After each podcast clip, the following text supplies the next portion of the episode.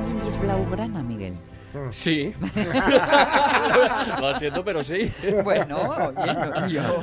Lo que pasa es ya hace tiempo que no, no me gusta mucho el fútbol. Bueno, no es que no me guste, es que tampoco le hago mucho caso. Estás, estás en otras lides, ¿no? Sí, Estás sí, metido, preocupado por otros Además, asuntos. además hay, hay que decir que eh, últimamente es- está- se pone tan feo que es, mm, vamos, mil veces más guapo mirar el cielo. Sí. Tiene poco de atractivo, ¿eh? Sí, sí, sí, sí.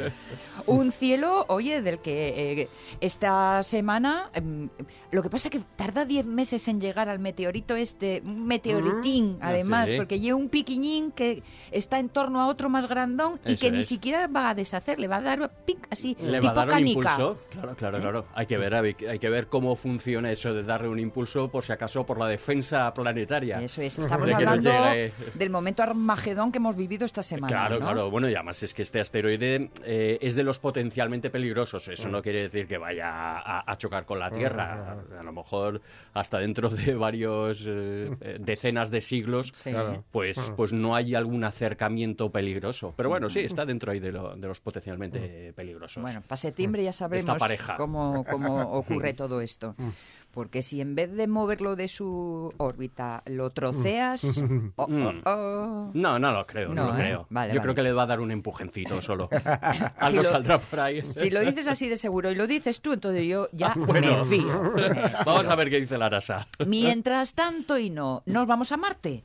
Nos vamos a Marte, vamos a ver cómo, cómo llegar a Marte por el camino más corto, o bueno, por el camino más óptimo. Vale, vale. Sin gastar mucho combustible y de una forma, bueno, pues, pues eso, optimizando la, la trayectoria. Vale, esto como el tontón, ¿no? Es el más rápido y el más corto, no siempre coinciden. Ay, no siempre coinciden, pero vamos a ver cómo vamos a aprender un poquito de mecánica celeste Vale. y así y, eh, que es que es muy chula porque porque así aprendemos algo de cómo cómo es mm, cómo funciona esto de enviar una sonda planetaria que no parece que no es tan trivial como parece.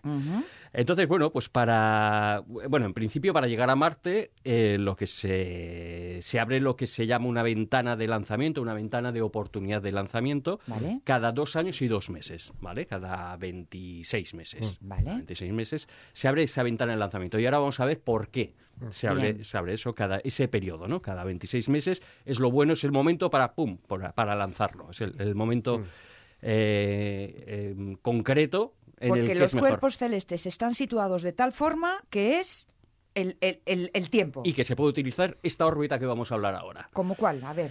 Vamos a ver, bueno, lo primero que hay que tener en cuenta es la tercera de- ley de Newton. Ajá. Es decir, esto funciona por la tercera ley de Newton. La tercera ley de Newton es la del principio de acción-reacción. Vale. ¿vale? Es la, la tercera ley del movimiento de, de Newton. Bueno, Newton, por ejemplo, mm, la describió así, con toda acción ocurre siempre una reacción igual y contraria. Quiere decir que las acciones mutuas de dos cuerpos siempre son iguales y dirigidas en sentido contrario. De esta forma, bueno, pues eh, eh, lo que sale esa, eh, lo que sale de los motores de, de propulsión de un cohete es lo que provoca que ese cohete se propulse en el sentido contrario. Exacto. Los, lo el que flujo son los sale en una gases- dirección y el Eso es. cohete en, en la otra. Eso es flujo continuo de masa que va expulsando a una cierta velocidad este motor cohete. Bien. Eh, después, si- siguiente paso para entender lo que vamos a ver, cómo vamos a ver esta, este tipo de órbita. Para simplificar, bueno, pues suponemos que la Tierra tiene una órbita circular, ¿vale? No la Vale, tiene, bueno, no la tiene. Sabemos que la órbita de la Tierra es, es elíptica, eh, pero bueno, vamos a suponerlo que es, es una órbita eh, circular de, un- con un radio de 150 millones de kilómetros, que eso es lo que se llama una unidad astronómica. Vale. Vale, pues entonces, em, bueno, es elíptica, pues ahora en enero, si no recuerdo, no sé si es el 2 o el 4 de enero, es cuando estamos más cerca del Sol, Ajá. que estamos a 147,5 millones de kilómetros, 147 millones y medio, y en julio es cuando estamos más alejados del Sol. ¿Vale? Esa es una, es una órbita o sea, como un círculo achatado, es eh, el- una elipse. Bien. Vale, pues en primer lugar eh, hay que salir de la Tierra con una velocidad de salida paralela a la que describe la Tierra alrededor del Sol. Es decir, si vamos eh, nuestra órbita de, si, vamos, si, si la vemos, mejor dicho, nuestra órbita eh, desde arriba, Sí. la órbita de la Tierra alrededor del, alrededor del Sol desde arriba, la Vale. veríamos circulando en sentido contrario a las agujas del reloj. Vale. Si lo vemos desde arriba, entre comillas desde arriba, Ah. es desde el norte. Lo que pasa, bueno, pues Bueno, podemos ve- decir déjalo en desde desde Sí, arriba, sí, que, que arriba. es más visual. Sí.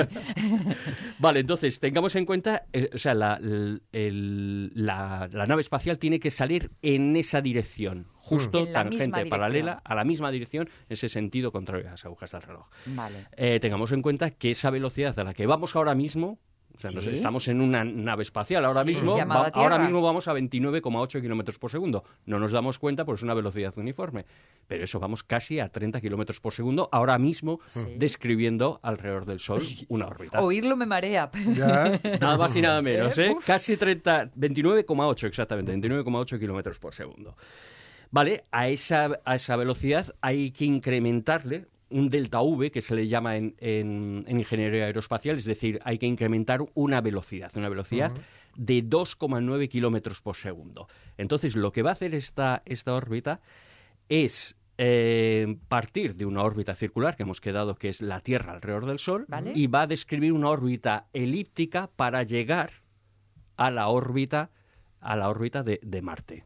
¿De acuerdo? Pues estamos hablando de- del viaje a Marte. Entonces va a describir una órbita elíptica, va a describir exactamente la mitad de una elipse. Mm. Una elipse que tiene el perihelio, es decir, lo más cercano al Sol, justo cuando sale de la Tierra y va a llegar al afelio, es decir, Ajá. la zona más lejana del Sol, Sí. justo cuando llegue a Marte. Vale. Eso vale, es lo vale. que se llama la órbita de transferencia de, de Hohmann, que se la, bueno, pues la, eh, la, la pensó y la descubrió, entre comillas, vamos a decir, eh, Walter Hohmann, un, un científico alemán, en 1925, es decir, bueno, pues prácticamente en lo que eran los inicios de la era espacial. Vale. Entonces, para que nos demos cuenta, en ese momento lo que va a describir esa nave espacial es una elipse, es decir, va a partir de una órbita circular, pero con ese incremento de velocidad, esa delta V que hemos dicho, va a empezar a describir una órbita elíptica y va a hacer justo una media elipse, la mitad de la elipse. Vale. Cuando termine de hacer la mitad, La otra justo mitad es vuelta a casa.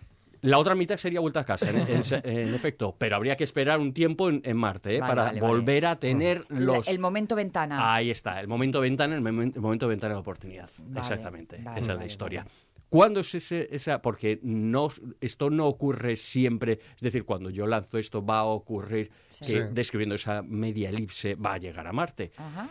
Tienen que estar la Tierra y Marte con un ángulo, un Mm. Ah. ángulo exacto, un Vale, ángulo vale, de vale, 44 grados. Es decir, vamos para que lo entiendan los, los oyentes. Mm. Si trazamos un- una línea desde el Sol a la Tierra y una línea desde el Sol a Marte, Sí. del Sol a la Tierra y Sol a Marte, eso tiene que describir un ángulo de 44 grados. Vale. Como si fuera un ángulo, un ángulo agudo, Sí, ¿vale? sí, sí, Prácticamente sí. 44 grados. Justo en esos 44 grados es cuando tiene que salir la nave espacial y poder describir esta órbita y llegar Vale. eh, de esta forma. Tarda más o menos, para que os hagáis una idea, a ver, pues casi 259 días tardaría en describir esta elipse. 200 es decir, práctica- práctica- No, no, no, no, un embarazo. Un embarazo. Ah, vale, vale. vale, vale. Nue- nueve meses es 9 por 30, 270 Sí, días. sí, sí, Vale, son vale. 259, prácticamente un embarazo. Tienes razón, tienes razón. Oh, cielox. Menos, menos. Sí, sí, menos. Evidentemente esto se puede adelantar, se puede atrasar según, bueno, otras condiciones, puedes llegar a... eh, después se utiliza lo que se llama el pozo gravitatorio de Marte, que más o menos se extiende a... a- prácticamente se dice hasta unos 600.000 kilómetros, entonces a partir de ese pozo, si llega la nave empieza a caer. a caer, entonces aprovecha del A- tirón de la fuerza de sí, gravedad. señora, vale. Y- y, exactamente. y esto, ese, ap- ese aprovechamiento, a ver, ¿cómo decirlo? Si cada eh, elemento que te vas cruzando en el camino o vas pasando cerca de ellos Ujú. tiene su propio eh, sistema gravitatorio, Sí. puede ir ayudando, Sí, empujando a la nave, eh, tipo pinball. Y de, y de hecho es que así es como trabajan la, prácti- prácticamente la mayoría de las naves. Por ejemplo, la, la New Horizons, que llegó a Plutón, bueno, pues tuvo varios acelerones. Es como si fuera una onda. Ajá. Como si fuera una onda de una piedra. Sí, claro. Y eh, pues planetas a lo mejor, pues como Júpiter o Saturno, pueden hacer de ondas para impulsar, Reimpulsar. para impulsar ese- esa, esa nave. Evidentemente, cuando está por el espacio no necesita ningún tipo de aceleración porque ya va con esa velocidad Claro. y esa velocidad no se la quita a nadie. No hay ningún tipo de rozamiento. Por lo tanto, Mm. sigue con esa velocidad y, y Vale. tal. Lo único que empieza a cambiar, empieza Sí. a cambiar, esa hay una variación de velocidad, esa delta V que estamos hablando, Sí. eh, según va llegando o, o sale, o cuando sale, o cuando llega al planeta, en este caso a, a Marte. A Marte. Entendido, entendido. Y eso ocurre, pues eso, cada... eh, hemos eh, ha tardado eso, casi prácticamente 259 días en describir esa media elipse. Vale. ¿Esa ventana de oportunidad tiene fecha? Eh, de- de- Esa ventana de oportunidad es cada dos años y dos meses. Vale. Va- Cada 26 meses ocurre eso. La, última ventana de oportunidad fue ahora este año, en- hacia junio-julio, Vale. eh, que se lanzaron varias... Bueno, si tenemos que esperar al siguiente bus, va vaganos, ¿no? hay que esperar, hay que esperar. La, la mecánica orbital. Sí, señor, pues muy, muy interesante. El camino más corto, media elipse.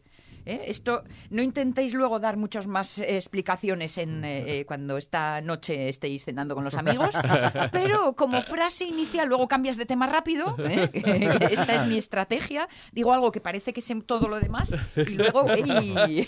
La órbita de transferencia de Hohmann se, se llama transferencia por eso, porque pasa de una órbita circular a una órbita elíptica y después de nuevo a una órbita circular. Sí, Hoffman, Hoffman. Ah, sí, el de los eh, álbumes de fotos. Hay que ir recordando las cosas como se pueda. Las 10 y 44 minutos. Nos vamos a acercar a charlar con Javier Santoalaya. Santo, Santaolalla. Uy, que no era capaz de decirlo bien. Porque es uno de los grandes especialistas en divulgación científica en España. Y para que nos pongamos un poquito en el ambiente necesario. Soy Javier Santolaya y emprendí la mayor aventura a la que un ser humano puede aspirar.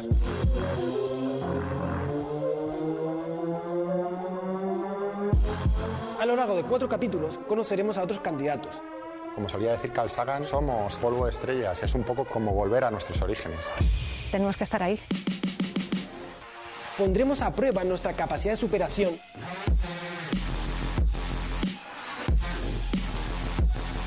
y también nos prepararemos con los mayores expertos en la materia. Vamos a ver seres humanos viviendo en Marte en las próximas décadas. Es simplemente que estamos aquí y luego al cabo de seis meses estamos aquí. Es que quizá no estemos solos, sino lejos.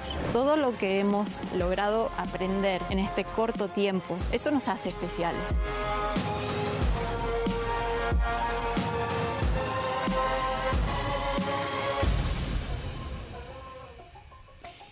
En este programa, en la radios mía, especialmente en esta sección en Gravedad Cero, nos sentimos hermanados con cualquier programa de divulgación científica, porque de alguna forma eh, somos muy conscientes de esa necesidad de que, de que el conocimiento científico eh, se nos desmenuce y se nos ponga en las manos como algo accesible.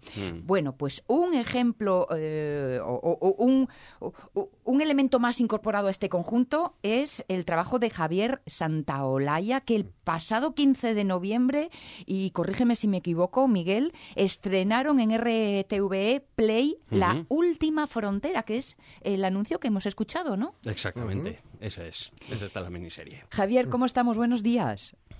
Hola, muy buenos días, ¿qué tal? Verás, ¿Qué tal? ¿Qué tal? Bienvenido. Súper. Tu experiencia personal vivida durante la grabación y la presentación de esta miniserie, ¿qué tal? ¿Cómo has quedado de contento?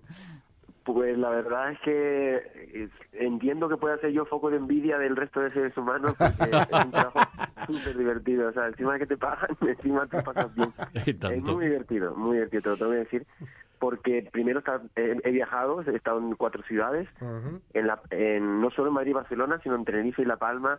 He buceado, he montado en avión, he entrevistado a gente, amigos además, porque por ejemplo Dani Marín hacía un montón de tiempo que no hablaba con él en persona, y estuve con él. Conocí a Jorge Pla, que no conocía, a Carlos Beriones, que lo había visto así de refilón. Entonces, eh, suma todo eso al hecho de que también oh, mi profesión, yo soy divulgador científico, pero hasta ahora principalmente ha sido en redes sociales, que Mm. es un trabajo súper solitario. Pues súmale esto que aprendes un montón trabajando en equipo porque están con, con expertos en, en, por ejemplo, guionista, cámara, realizador. O sea, realmente es un trabajo súper bonito porque es coral y Mm. eso hace que, que se haga lo mejor de cada uno. Hubo súper buen ambiente de trabajo que creo que se refleja también ahí eh, en el resultado porque nos, nos, nos, eh, nos compenetramos muy bien y, y, llegamos al punto de pasarlo bien y disfrutarlo y mm. eso es, es, que es impagable, es que es tan bonito, realmente fue una experiencia muy, muy bonita, muy bonita. Qué bien, qué bien, qué bien. Pues mira, eh, Javier, uno de los objetivos de, de, un programa como este, como Gravedad Cero, es el de comunicar a nuestros oyentes la, pues, la maravilla de poder observar comprender y asombrarse de, del cielo nocturno. Mm. Entonces, pues nos gustaría saber qué le dirías tú a una persona que no se ha parado eh, a mm. contemplar con tiempo, con tiempo, el espectáculo de, de, una noche estrellada. Ah, pues me encanta porque justo precisamente esa frase que has dicho de asombrarse mirando el cielo eh, en una noche estrellada es, es, el motor de muchos proyectos míos, pero en particular de este. Yo creo que cuando me preguntan qué es la última frontera, pues un poco eso, un viaje a las estrellas para que cada uno lleve esa semilla de la curiosidad y del asombro por el espectáculo que tenemos encima de nuestra cabeza. Pues lo que le diría es que ya no es una cuestión eh, estética una cuestión de maravillarse por algo que, que objetivamente es bello, sino luego las consecuencias que para mí tienen eh, ya no solo eh, filosóficas, sino en cuanto al propio sentido de la vida. A mí, me ha ayudado mucho a entender mis, mis pequeños problemas, mis pequeñas mm. mierdas, si puedo decir. sí, claro que mis sí. pequeñas mierdas del día a día, de repente miro así y digo, ¿pero qué estoy preocupándome por esto yo? O sea, realmente me estoy preocupando porque la persona dijo no sé qué, no sé cuánto, por ejemplo, en Twitter, mm. que, me, que, me estoy preocupando de que me han puesto en Twitter que, que si Santa Olaya es un no sé qué.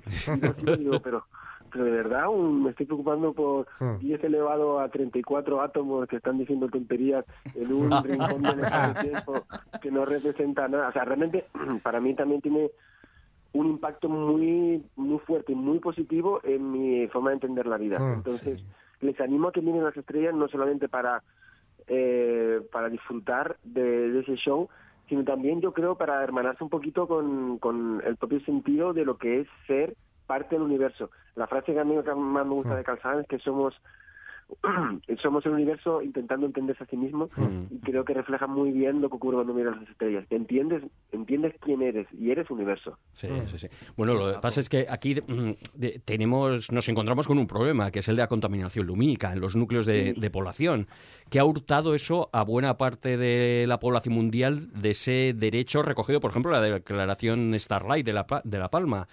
Entonces, eh, esto es un problema grave si nos damos cuenta de que hay una parte de la población mundial que no ha podido contemplar el cielo nocturno. Cierto, y hay mucha gente que ni siquiera ha visto la Vía Láctea en su vida. No, no. Y es, uno de los espectáculos más impresionantes y que, más fuerte te pega. Y los antiguos lo tenían como un elemento más de sus vidas, nosotros lo hemos olvidado. Y ya decía antes, lo decía muy en serio, que yo creo que este proceso del ser humano de, de mirarse más al ombligo y con los pies con la cabeza en el suelo mm. eh, trae también consigo yo creo que esta esta ola de ansiedad mm. de eh, eh, estamos con, con depresiones galopantes y yo creo que tiene, que tiene que ver un poquito con ese proceso del ser humano de agachar la cabeza mm. y meterla entre asfalto y, carretera. Mm. En, realidad, eh, en las ciudades hemos perdido el contacto con las estrellas y eso ha hecho que nos alejemos de ese sentido que yo creo que mm. antes el ser humano estaba mucho más hermanado con la naturaleza, ahora mm. estamos hermanados más con la urbe y todo lo que representa, que son estrés, correr, producir, y bueno, pues todo eso ya sabemos lo que trae consigo. En cualquier caso, en la ciudad, fíjate, es verdad que no se ve eh, las, las estrellas a, a tope, pero uno puede ver planetas, puede ver cosas, ¿eh? O sea, realmente hmm. yo también, eh, yo tengo mi casita aquí eh, en Madrid, que posiblemente sea la peor ciudad de España para ver las estrellas, pero tengo una terracita y me encanta salir y ver y seguir a Venus, a Júpiter, ver cómo van cayendo, ver cómo se mueven, tampoco hay que despreciar esos pequeños placeres. Eh, estaba pensando, escuchando a Javier, sobre el impacto emocional, físico, personal, ¿no? Eh, un, un experimento psicológico que medían cómo reaccionaba el cuerpo ante determinadas palabras. Y una de las palabras que más, más sosiego y paz y, sentimiento de estar a gusto provocaba era la palabra espacio. Ah, mira. ¿Eh? ¿No parece curioso? No, me extraña nada. sí. Y, decía, estamos en esta era eh, de las fobias y no, no, no, no, no es extraño que, que la gente esté pues poco a poco con más ansiedad, lo rápido que pasan todas las cosas y la palabra espacio así también se da. Fíjate que el espacio es hostil y debería darnos miedo, pero al revés nos genera nos, nos, genera paz porque estamos viendo tanto ruido, o sea, asociar el silencio, la quietud eh, en contraste con este mundo tan caótico, pues es normal que genere tranquilidad. Fíjate, al hilo de todo esto que estás comentando, Javier, algunas veces hemos comentado también aquí en el programa la importancia de tomar conciencia del lugar donde nos encontramos en el universo, como una forma de transitar por la vida. Y hemos hablado, por ejemplo, del, seguro que te suena, de, the Overview Effect, el efecto perspectiva, que han experimentado casi todos los astronautas, o prácticamente todos, podríamos decir, y que ha provocado en ellos un cambio considerable en su forma de plantearse lo que es la vida. O sea, que qué necesaria es esta perspectiva en estos tiempos, ¿no? Sí, y me da, me da, me da un montón de pena eh, porque bueno, me, presenté a, a, la, a, la, a, los astronautas muy en parte porque, porque esa experiencia que estás contando eh, no, no llega a todo el mundo y mm. es importante que se sepa, que se conozca y como todo el mundo no tiene acceso al, al espacio, que si no van a vivir en primera persona, que lo vivan en segunda, bueno, en tercera persona. Mm. Y eso, eh, eso está muy bien, porque hay que comunicarlo, hay que contarlo y hay que hacerlo saber porque, eh, como digo, ya no es una cuestión de, de, de disfrute personal o es una forma de, de entender la vida. Mm. Y y, bueno, la ciencia ha moldeado mucho eh, la percepción del ser humano y su propia percepción y su forma de entender la vida. Y este es un pasito más, es un pasito más dentro de esa cadena que lleva de Copérnico hasta nuestros tiempos, eh, pasando por Darwin y, y todos los movimientos que han ubicado al ser humano donde hoy está. Todavía quedan más pasos y creo que esos pasos están en el espacio. ¿Y tú que has colaborado también con, con centros escolares? ¿Cómo está? ¿Cómo se encuentra la educación en ciencias y tecnologías espaciales actualmente en, eso, en las escuelas, en los institutos. ¿Existe ya esa conciencia de que es uno de los temas, de los mm. aspectos de mayor relevancia que, van a tener en el futuro nuestros hijos? Qué miedo me das que entramos en el barro, ¿eh? Ya, por eso, por eso. bien, bien. Pues eh, yo reconozco que estoy muy cerrado, porque cuando yo voy a los colegios, normalmente voy a colegios donde ya me conocen, porque me invitan eh, específicamente los profesores más motivados, y, y también estoy cerrado porque pues los alumnos eh, están con estos profesores que, que ya digo que, que son muchas veces salen de la norma. Entonces mi percepción ya anuncio que es cerrada pero mi percepción es que en contraste con todo lo que dicen que las nuevas generaciones ya no tienen eh, motivación, que, mm, que, las nuevas generaciones eh, están eh, totalmente abandonadas a sí mismas, yo me encuentro eh, chicos y chicas mucho más capaces de lo que era yo a esa edad. O sea, yo voy a colegio y con 14 años mm. un, chico, levanta la mano, oye, que es una... Eh, porque, ¿qué pasa con un agujero negro, el tiempo? No sé qué. Madre mía, 14 años... estás sacándote los mocos, tío. y yo a tu edad, pues no sé. Y lo mismo, eh, una chica, no sé qué, porque el espacio, no es cuando un agujero gusano, madre mía, madre mía. Yo creo que lo que ha pasado con el siglo XXI y esta este boom de de la tecnología y mm. las redes y YouTube, en particular nuestro trabajo, el de todos los que hacemos YouTube y comunicación científica, es que es que ha separado muy muy muy bien y, y cada vez más mm. al que al que quiere trabajar y el que no quiere trabajar y el que el que quiere saber y el que quiere aprender eh, sabe mucho, mucho más que el que quería saber en mi época y el que no hmm. quiere aprender sabe mucho menos que el hmm. que no quería saber en mi época. Entonces, soy eh, relativamente optimista respecto a lo que está pasando porque mm, yo por lo menos eh, ya anuncié ese sesgo, eh, estoy viendo cosas mm, espectaculares. Qué bien. Qué bien, qué bien, estoy de acuerdo. Oye, ¿qué ha pasado al final, Javier, con, con la presentación a, astronauta de la Agencia Espacial Europea, estos 22.000 candidatos? ¿Tenemos alguna novedad por ahí o, qué? Eh, pues yo creo que ya va siendo, va siendo hora de hacerse la idea de qué no va a ser. Eh, ah. Ellos tenían de plazo cinco meses para anunciar a, los candidatos ah. eh, positivos, los seleccionados para la siguiente fase. Tenían cinco meses donde en cualquier momento podía recibir un mail eh, invitando a la siguiente fase y poniendo como límite final de noviembre. Ya dijeron que a final de noviembre ya estarían avisados todos los que fueran preseleccionados y no he recibido ese mail, así que a mm. falta de la confirmación final, que va a ser un mail diciendo chico, eh, vete pensando en hacer otra cosa con tu vida. A falta de ese mail que debería llegar en una o dos semanas, eh, ya, ya puedo irme haciendo la idea de que va a ser no. y, y, si te llaman ahora, diles que no, que estás muy ocupado. Sí. Ahora no quiero yo. ¿Eh? Ahora no quiero yo. Que, que, además es la verdad, porque con lo que nos cuentas estás muy bien y felizmente ocupado. Sí, sí. Eh, una de las cosas que me traía todo esto de ser astronauta es que iba, era un regalo de la vida, porque Sí. yo, yo ya estaba con el no encima Sí, y sí. con la situación, yo soy muy feliz en la Tierra, no, no me falta nada pero era como un, bueno, tienes una oportunidad de hacer algo verdaderamente increíble y único, y bueno, voy con el no y ah, con mucha ilusión de poder convertirlo en un sí. Eh, y bueno, eh, todavía no, no, no tengo el no encima de la mesa, así que yo sigo con esperanza Claro, y con, bueno.